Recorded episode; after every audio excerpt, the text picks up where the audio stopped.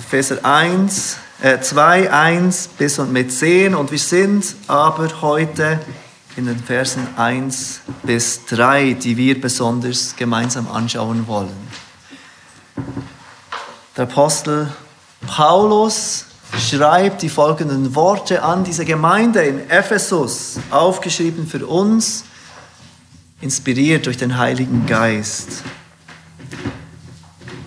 Auch euch, die ihr tot wart durch Übertretungen und Sünden, in denen ihr einst gelebt habt nach dem Lauf dieser Welt, gemäß dem Fürsten, der in der Luft herrscht, dem Geist, der jetzt in den Söhnen des Ungehorsams wirkt. Unter ihnen führten auch wir alle einst unser Leben in den Begierden unseres Fleisches, indem wir den Willen des Fleisches und der Gedanken taten. Und wir waren von Natur aus Kinder des Zornes, wie auch die anderen.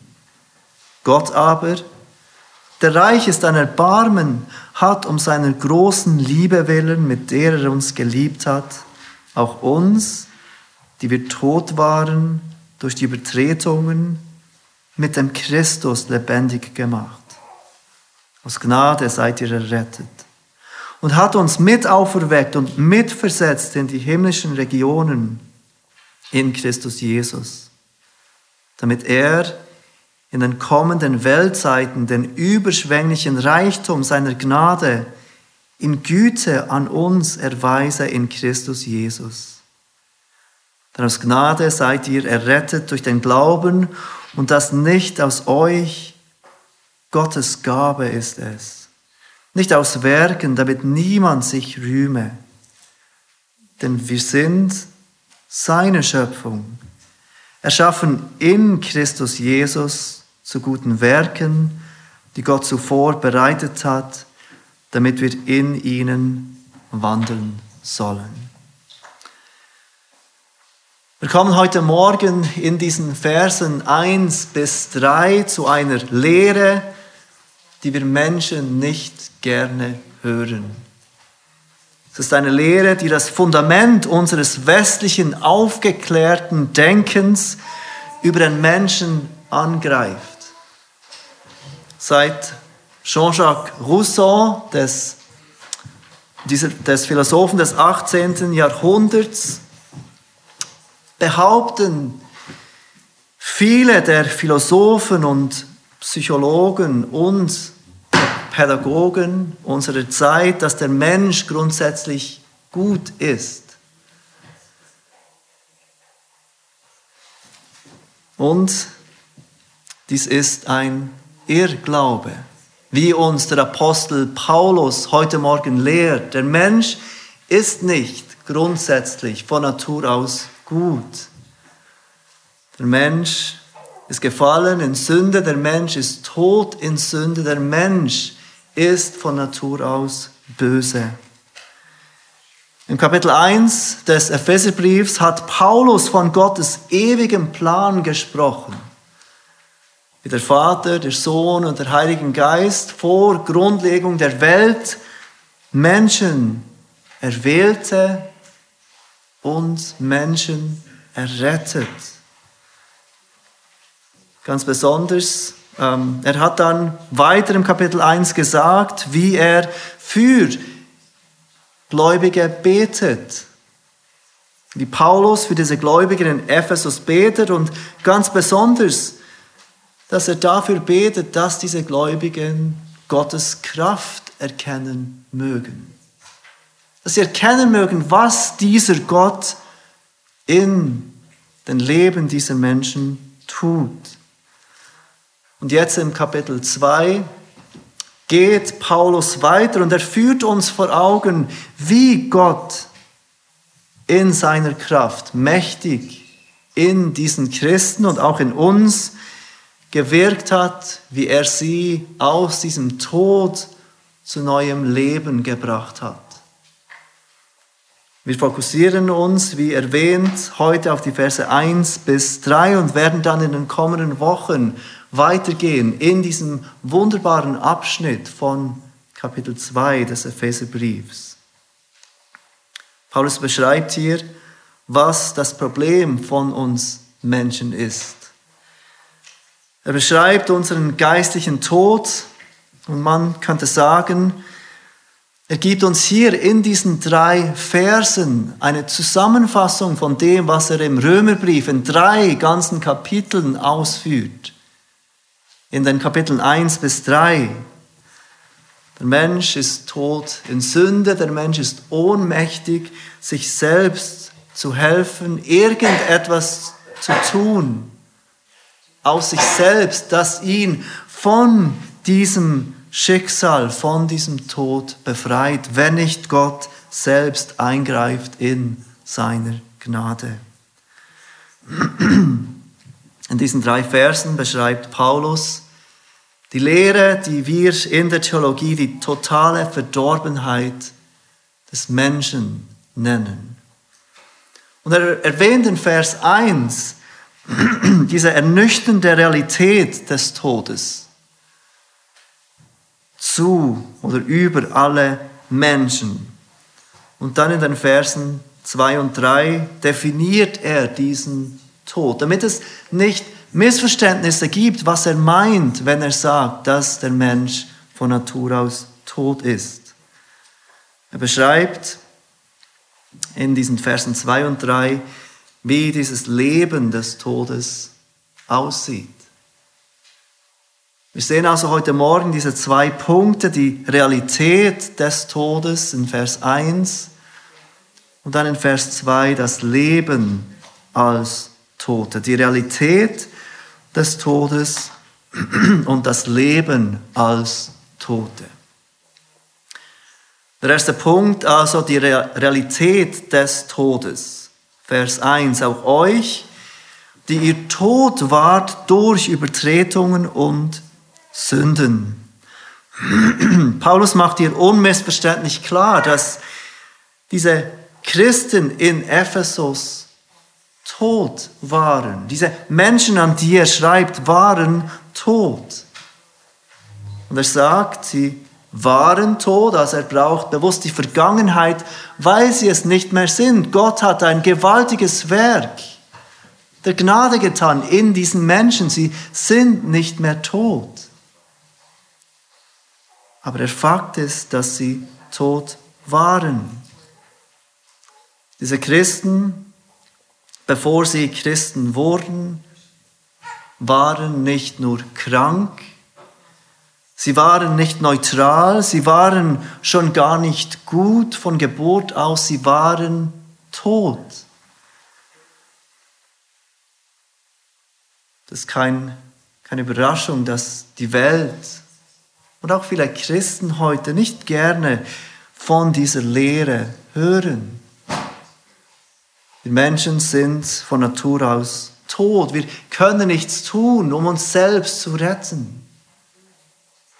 Wir sind vollkommen auf Gottes Gnade angewiesen. Gott muss in seiner Gnade wirken, damit wir von diesem Stand des Todes zu Leben kommen können.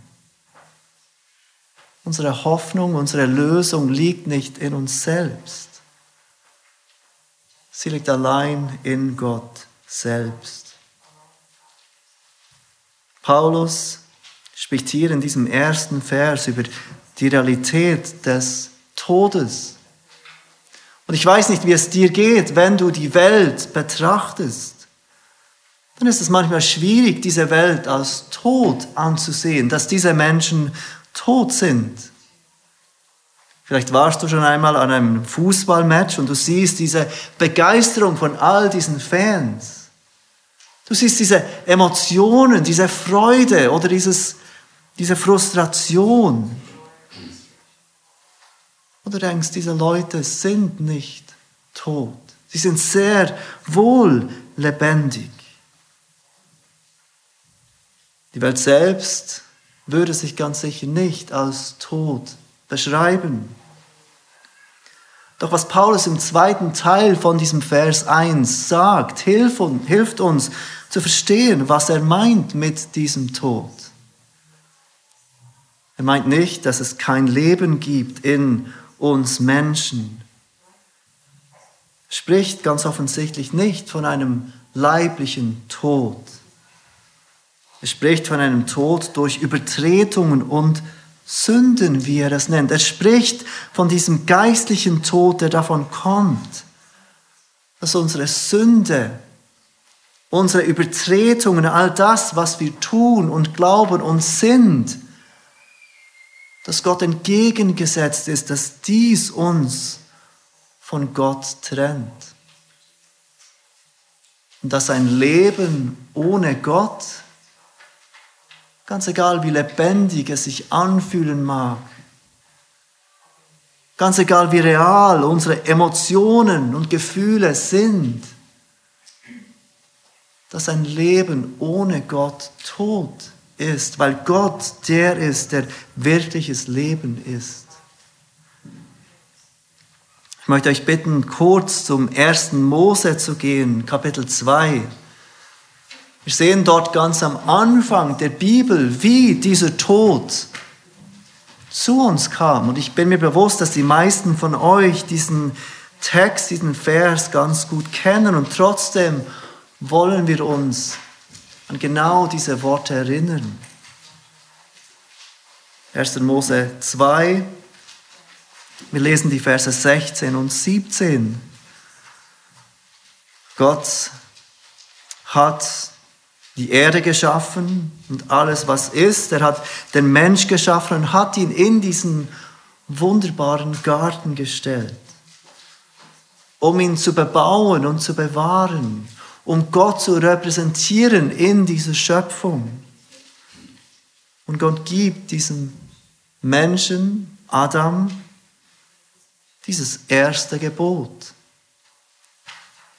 Vers 16, und Gott der Herr gebot dem Menschen und sprach, von jedem Baum des Gartens darfst du nach Belieben essen. Aber von dem Baum der Erkenntnis des Guten und des Bösen sollst du nicht essen, denn am Tag, da du davon isst, musst du gewisslich sterben. Wir wissen, wie die Geschichte weitergeht. Die Schlange kommt zu Adam und Eva, verführt sie. Sie essen von genau dieser Frucht, die verboten ist. Die Schlange redet den Menschen ein, nein, ihr werdet nicht sterben. Und wie so oft hat diese Lüge eine gewisse Wahrheit, denn Adam und Eva werden nicht leiblich sterben, sie werden zwar dem Tod unterwerfen, unterworfen sein, aber ihr Leben wird weitergehen. Aber ihr Leben ist durch ihre Sünde ein Leben getrennt von Gott, ein Leben, ein Leben, das nicht mehr in Gottes Gegenwart gelebt wird. Adam und Eva sterben, wie es Gott gesagt hat, an diesem Tag, den geistlichen Tod. Im ersten Korinther haben wir heute Morgen genau von dem gelesen wie diese Sünde von Adam und Eva auch uns betrifft. Denn gleich wie in Adam alle sterben, sagt Paulus im Vers 21 vom 1. Korinther 15. Durch diese Sünde von Adam und Eva sterben wir alle. Wir alle, die nach Adam kommen, sind diesem geistlichen Tod verfallen. Adam als erster Mensch, Adam als unser Stellvertreter, Adam als unser Bundeshaupt sündigt. Und wir alle sündigen mit ihm. Und wir alle sterben mit ihm. Das ist die bittere Realität, die für die ganze Welt gibt. Der Mensch von Natur aus, seit dem Sündenfall ist tot. Geistlich tot, nicht fähig, irgendetwas zu tun von sich aus, um diese Beziehung mit Gott zu bereinigen. Als erstes sehen wir die Realität des Todes. Zweitens das Leben als Tote. Paulus fährt weiter in den Versen 2 und 3 und er beschreibt dieses Leben als Tote anhand von drei Wahrheiten. Drei Wahrheiten, die unser Leben als Tote ausmachen. Die erste Wahrheit ist, wir lebten gemäß dem Lauf dieser Welt. Paulus beschreibt unser Leben als Tote, dass wir gemäß dem Lauf dieser Welt leben. Vers 2 von Epheser 2. In denen, also den Übertretungen und Sünden, ihr einst gelebt habt, nach dem Lauf dieser Welt. Der Ausdruck Lauf dieser Welt bezieht sich auf die Art und Weise, wie jemand lebt, einen Lebensstil, einen Lifestyle, eine Art und Weise zu denken und zu handeln. Und Paulus sagt, dass bevor Gottes Gnade in unser Leben kam und uns neues Leben gab, dass unser Leben nach den Maßstäben, nach dem Lebensstil dieser Welt war. Wir lebten auf eine Art und Weise, die bestimmt war von der Welt, von den Meinungen dieser Welt, von den Ansichten dieser Welt. Die Welt bestimmte, was gut und böse war. Die Welt gab uns den Standard vor, wie wir lebten. Und hier sehen wir etwas ganz Wichtiges. Tot zu sein in Sünde, so wie es Paulus beschreibt, bedeutet nicht, dass wir zu jeder Zeit so schlimm und so sündhaft leben, wie wir nur können. Wenn die Welt, äh, wenn die Bibel oder Theologen von dieser totalen Verdorbenheit des Menschen sprechen, dann meinen sie nicht, dass wir alle so böse sind, wie wir nur können. Das bedeutet auch nicht, dass wir überhaupt nichts Gutes tun können. Denn auch Menschen ohne Gott, auch Menschen, die von Gott fern sind, auch Menschen, die tot sind in ihrer Sünde, können gute Dinge tun. Sie können Armen und Bedürftigen helfen. Sie können Kinder adoptieren. Sie können sich für das Leben der Ungeborenen einsetzen. Sie können spenden und dienen und so weiter. Wenn wir an die totale Verdorbenheit glauben, dann meinen wir nicht, dass wir nichts Gutes tun können in diesem Sinn. Aber das Problem, das Paulus hier schildert, ist, dass nicht Gott der Maßstab ist von dem, was wir tun. Dass nicht Gott der definiert, was gut und böse ist, sondern die Welt. So wie die Welt läuft, laufen wir. Was die Welt böse findet, finden wir böse. Was die Welt gut findet, finden wir gut. Wir auch wir Christen haben einst gemäß dem Lauf dieser Welt gelebt. Das ist ein Aspekt dieses Todes, den Paulus hier beschreibt. Wir lebten gemäß dem Lauf dieser Welt. Je mehr eine Gesellschaft von christlichen Werten geprägt ist, desto mehr Überschneidungen gibt es natürlich von dem, was die Bibel oder Gott als gut beschreibt und von dem, was diese Gesellschaft als gut beschreibt. Wenn zum Beispiel die Gesellschaft und auch das Gesetz eine biblische Sicht der Ehe wiedergibt, die Ehe zwischen einem Mann und einer Frau, dann können wir sehr wohl dem Lauf dieser Welt folgen und versucht sein zu denken, dass wir damit Gott folgen dass wir das tun, was Gott möchte. Und in diesem Bereich würden wir tatsächlich auch das tun, was Gott möchte. Aber der eigentliche Grund, weshalb wir das tun, ist nicht Gott. Es geschieht nicht aus einer Liebe zu Gott, aus einem Gehorsam seinem Wort gegenüber, sondern es geschieht, weil wir den Lauf dieser Welt gehen. Und je mehr umgekehrt eine, Christ, eine, eine Gesellschaft sich von diesen christlichen Werten entfernt, desto deutlicher wird es, ob Menschen, besonders diejenigen, die sich Christen nennen, dem Lauf dieser Welt folgen oder tatsächlich gemäß Gott leben. Paulus sagt, wir alle, die durch den Glauben an Christus verbunden sind, leben nicht mehr nach dem Lauf dieser Welt. Wir lebten gemäß dem Lauf dieser Welt. Wir tun es nicht mehr. Unsere Werte, unsere Überzeugungen gründen nicht auf Ansichten und Traditionen von dieser Welt, sondern auf Gottes offenbartem Wort.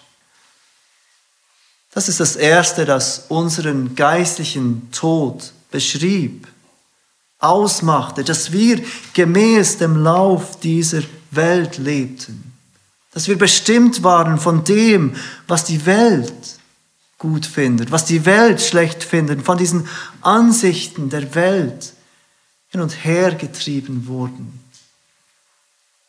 Das zweite, die zweite Wahrheit ist, wir lebten gemäß dem Fürsten der Luft. Seht weiter im Vers 2, in denen ihr einst gelebt habt, nach dem Lauf dieser Welt, und dann sagt Paulus weiter, gemäß dem Fürsten, der in der Luft herrscht, dem Geist, der jetzt in den Söhnen des Ungehorsams wirkt. Als zweites Beispiel beschreibt Paulus diesen Tod, dieses Leben des Todes, dass wir gemäß dem Fürsten der Luft gelebt haben. Ich glaube, es ist nicht schwierig zu verstehen, dass dieser Fürst der Luft niemand anderes ist als Satan selbst, der Feind und Widersacher Gottes. Dieser Feind, der die ersten Menschen im Garten zur Sünde verführte, der dafür verantwortlich war, dass dieser Tod überhaupt in die Welt kam. Er kämpft einen Krieg gegen Gott und gegen Gottes Volk und er übt Herrschaft aus über diese Welt. Zusammen mit den gefallenen Engeln, den Dämonen beeinflusst Satan das Denken der Menschen. Und Paulus lehrt hier natürlich nicht, dass jeder Mensch, der Gott nicht kennt, dass jeder Nicht-Christ von Satan oder seinen Dämonen besessen ist. Aber trotzdem wirkt Satan und seine Dämonen in den Söhnen des Ungehorsams, in jedem, der nicht glaubt. Er beeinflusst Werte, er beeinflusst Denkweisen. Im 2. Korinther 4, 4 wird Satan den Gott dieser Weltzeit genannt, der bei den Ungläubigen die Sinne verblendet, so dass sie das helle Licht des Evangeliums von der Herrlichkeit des Christus nicht sehen. Satan wirkt im Verborgenen. Satan wirkt auf eine Art und Weise, die nicht für uns ersichtlich ist, sodass Menschen die Wahrheit des Evangeliums und die Herrlichkeit des Christus nicht sehen. In dem Gleichnis von dem vierfachen Ackerfeld in Lukas 8 wird Satan als derjenige beschrieben, der den guten Samen von Gottes Wort, der gestreut wird, von den Herzen der Zuhörer wegnimmt. Er hindert Menschen, Gottes Wort zu hören. damit sie nicht zum Glauben gelangen und gerettet werden, sagt Jesus. In Offenbarung 12, Vers 9 wird Satan beschrieben als der große Drache, die alte Schlange, genannt der Teufel und der Satan, der den ganzen Erdkreis verführt. Er wirkt auf eine Art und Weise, dass Menschen wegkommen von der Wahrheit Gottes. Satan ist der, der versucht, Satan ist der, der verleumdet. In 1. Petrus 5, 8 wird er beschrieben als unser Widersacher, der Teufel, der umhergeht wie ein brüllender Löwe und sucht, wen er verschlingen kann. Satan ist der Fürst der Luft. Und wir lebten, bevor wir zu Christen wurden, gemäß dem Fürsten dieser Luft. Eine wirksame Strategie von diesem Widersacher Gottes ist, dass Menschen meinen, es gibt ihn nicht. Wenn ihr mit Menschen in der Welt sprecht, dann werden viele von euch sagen, es gibt keinen Satan, es gibt keinen persönlichen Widersacher Gottes. Noch viele Menschen, die anerkennen, dass es Gott gibt, würden sagen, es gibt keinen Satan. Er ist eine Erfindung der Menschen, eine Erfindung der Kirche. Und sie merken nicht, dass es genau das ist, was Satan möchte. Dass wir nicht anerkennen, dass es diesen Widersacher gibt. Dass sie nicht merken, dass sie ein Leben führen, das seinem Willen entspricht. Alles in dem Denken, dass sie frei und selbstbestimmt sind. Ich weiß nicht, wer von euch den Film Die Truman Show kennt. Es ist ein etwas älterer Film und ich weiß nicht, ob ich ihn euch empfehlen soll. Es ist eine Weile her, als ich ihn gesehen habe. Also schaut ihn nicht an und denkt, was, so ein Film würde ich Rego empfehlen, weil ich weiß es wirklich nicht mehr. Aber was ich in Erinnerung habe von diesem Film, ist die Haupthandlung dieses Filmes. Dieser Truman, der Mann, der so heißt, lebt in einer Fernsehshow, in einem riesen Fernsehstudio, aber er weiß es nicht. Er ist seit seiner Geburt in diesem Fernsehstudio. Und sein Leben ist eine unfreiwillige Fernsehshow. Menschen können sein Leben beobachten. Und alles in seinem Leben ist gestellt. Alle Menschen, die er trifft, sind Schauspieler. Alles, was ihm passiert, gehört zu diesem Plot. Aber er selbst merkt es nicht. Er selbst geht seinem Leben nach, Tag für Tag, in diesem Fernseh, in dieser Fernsehshow.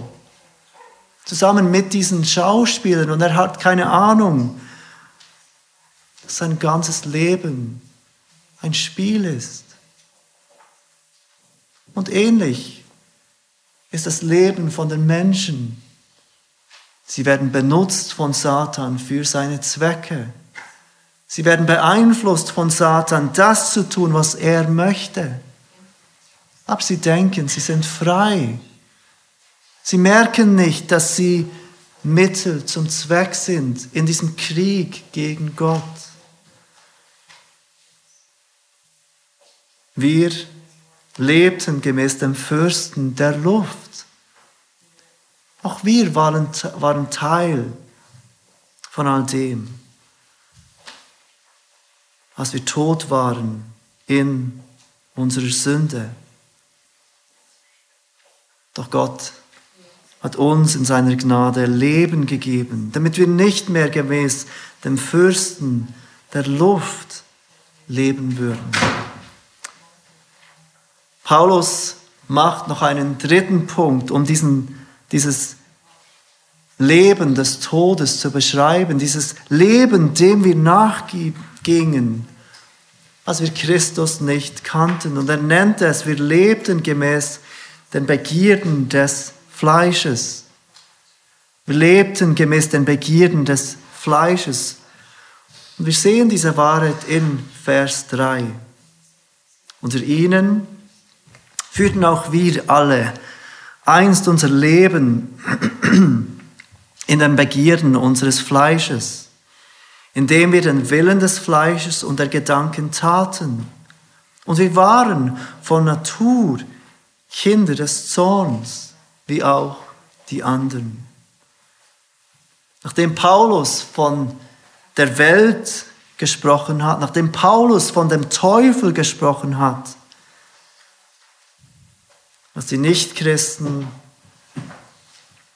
ähm, nachdem er von diesen Dingen gesprochen hat, die das Denken und Handeln der Nichtchristen beeinflusst und bestimmt, spricht er zuletzt vom Fleisch und von unseren Gedanken. Er spricht von uns als Person. Bevor Gott in seiner Gnade eingriff, waren wir Sklaven der Sünde.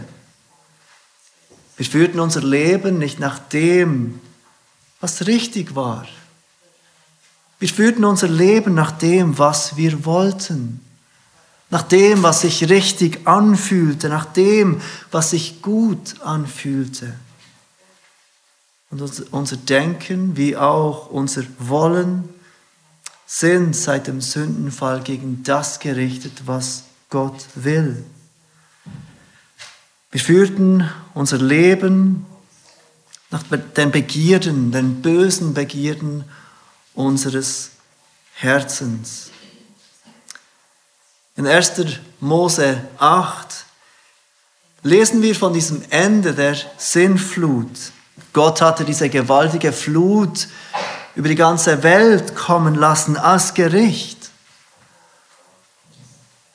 Alle Menschen wurden dabei vernichtet, außer Noah und seiner Familie. Vers 21 von 1. Mose 8 spricht Gott über das menschliche Herz, auch über das Herz von Noah und seiner Familie.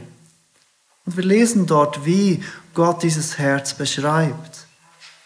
Und der Herr roch den lieblichen Geruch und der Herr sprach in seinem Herzen, ich will künftig den Erdboden nicht mehr verfluchen um des Menschen willen, obwohl das Trachten des menschlichen Herzens böse ist von seiner Jugend an.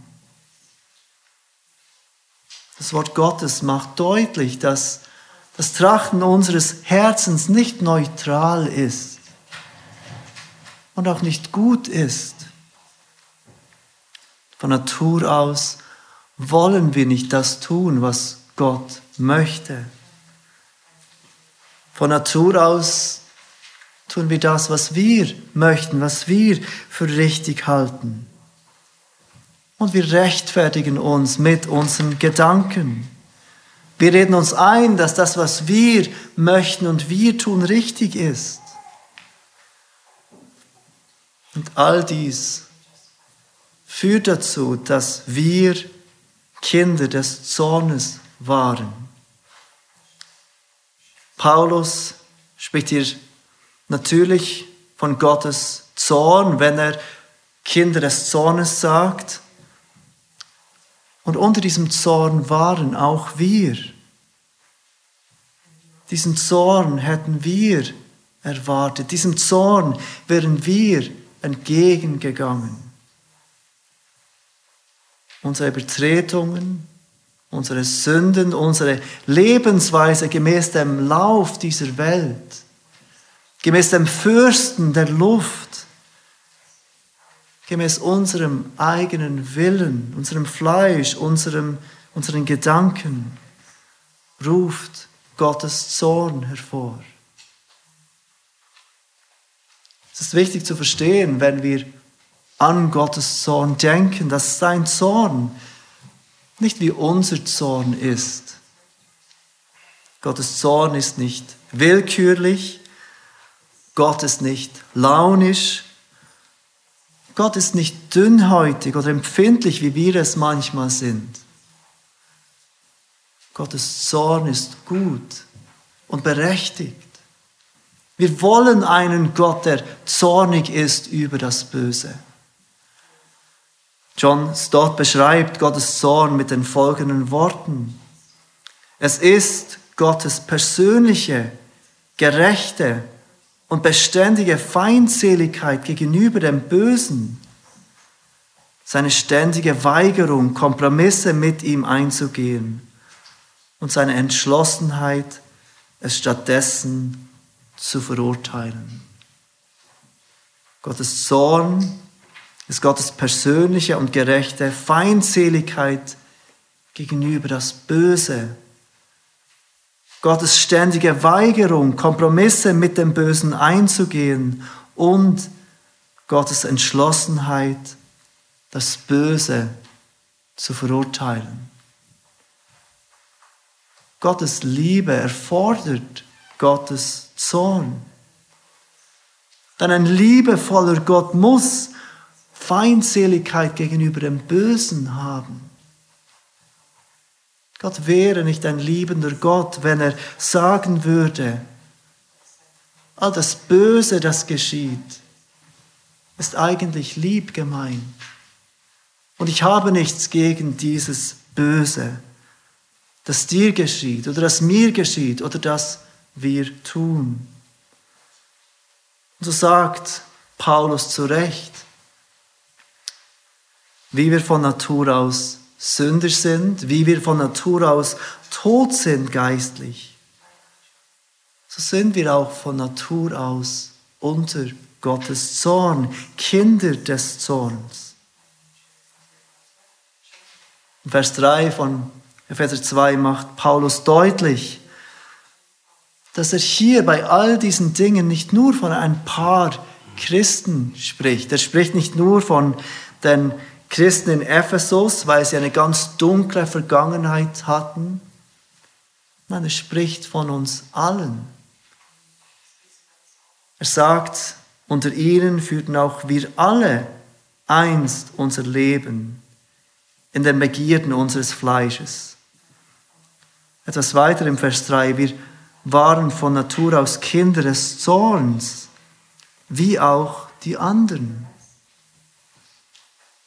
Diese Verdorbenheit, dieser geistliche Tod beschreibt jeden Menschen, jeden von uns, bevor Gott in seiner Gnade eingriff.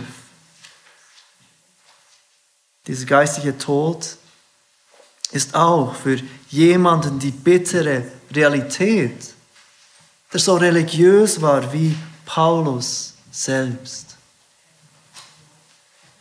Wahrscheinlich weißt du über den Apostel Paulus, dass er ein eifriger Jude war, dass er eifrig war, für Gott Dinge zu tun. Im Philipperbrief beschreibt er sich mit den folgenden Worten beschnitten am achten Tag, wie es von den Juden erwartet wurde, aus dem Geschlecht Israel, vom Stamm Benjamin, ein Hebräer von Hebräern, im Hinblick auf das Gesetz ein Pharisäer, im Hinblick auf den Eifer ein Verfolger der Gemeinde, im Hinblick auf die Gerechtigkeit im Gesetz untadelig gewesen. Mit diesen Worten beschreibt sich Paulus als religiöse Person. Doch auch er in all seinem Eifer für Gott, wie er dachte. In all seinem Gehorsam für Gott. Er sieht, dass er tot war in den Übertretungen und Sünden. Er sieht, dass auch er, trotz allem, was er tat, ein Kind des Zornes war. Und ist es nicht das Tragische an Ländern wie unserem, in dem wir ein solch großes christliches Erbe haben, dass Menschen in der Kirche aufwachsen können, dass sie ihr ganzes Leben in Kirchen sein können. Dass du getauft werden kannst, konfirmiert werden kannst, dass du dienen kannst in der Kirche und dabei immer ein Kind des Zorns bleibst. Wir alle, ob religiös oder nicht religiös, ob wir aufgewachsen sind in christlichen Familien oder nicht, ob wir weltlich gesehen ein gutes Leben gelebt haben oder nicht, waren tot in unserer Sünde, in unseren Übertretungen. Wir waren Kinder des Zornes.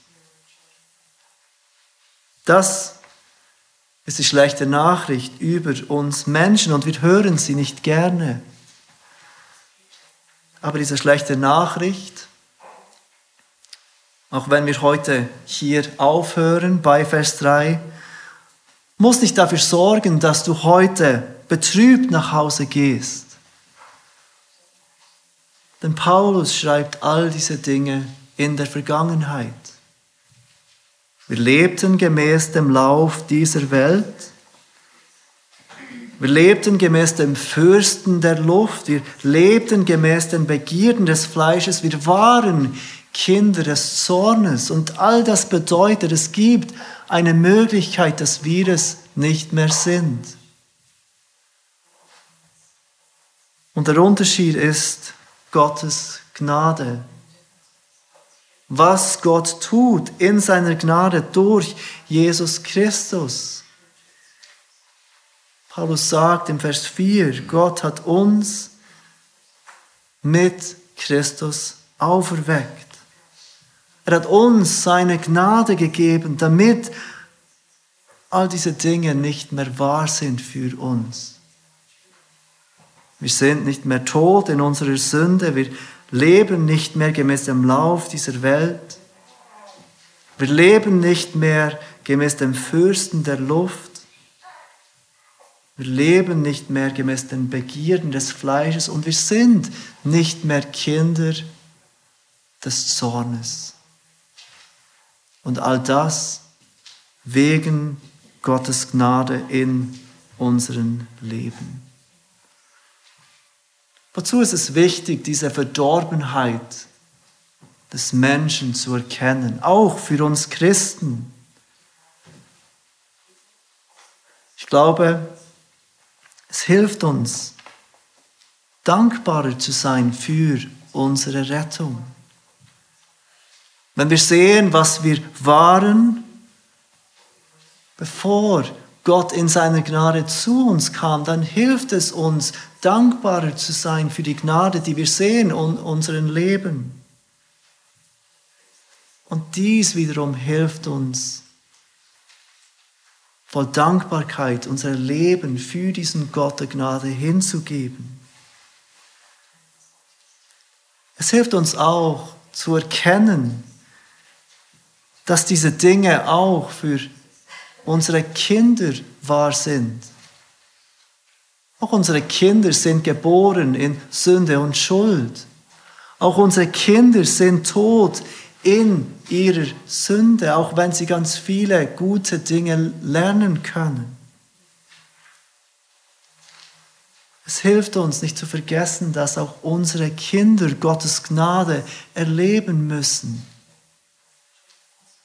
auch wenn wir ihnen noch so viel Wahrheit beibringen können. Auch wenn sie noch so viel gutes Verhalten lehren können. Unsere Kinder, auch die Kinder, die hier in der Predigt sind, brauchen Gottes Gnade, damit diese Dinge nicht mehr wahr sind für sie. diese Verdorbenheit zu erkennen, hilft uns auch zu erkennen, in welche Situation die sind, die nicht glauben. Wenn du heute Morgen hier bist und du glaubst nicht, Und du siehst deine Verdorbenheit an, du siehst, was Gottes Wort über dich lehrt, dann erkennst du, welche große Not du hast, diese Gnade Gottes zu erfahren. Du siehst, dass du nichts tun kannst. So wie ein Toter nichts tun kann, um zu laufen, kannst auch du nichts tun, außer zu Gott schreien und ihn um diese Gnade anzuflehen. Und es hilft uns auch, all die Lieben, die Gott in unser Leben gestellt hat, die Gott nicht kennen. Wir können nicht erwarten, dass diese Menschen auf uns zukommen und sagen, hey, du bist Christ, ich möchte mehr wissen über deinen Glauben. Manchmal passiert das, manchmal schenkt Gott in seiner Gnade Menschen, die plötzlich Dinge erkennen, Menschen, die beginnen, sich auf die Suche zu machen. Aber ist es nicht so, dass es viel öfter ist, dass Menschen einfach Tag für Tag ihr Leben leben und nicht merken, dass sie geistlich tot sind? Dass es nötig ist, dass wir zu ihnen gehen und sie darauf aufmerksam machen, dass sie ihr Leben auf einem sinkenden Schiff leben, dass sie umkehren müssen, dass sie glauben müssen, dass sie versöhnt werden müssen mit Gott. die Verdorbenheit von uns Menschen von Natur aus zu kennen, hilft uns, dankbar zu sein. Es hilft uns, die Not von unseren Kindern zu erkennen. Es hilft uns, aktiv zu sein in der Evangelisation. Und es hilft uns zu erkennen, welche Bedürftigkeit wir alle haben für Gottes Gnade. Lass uns beten.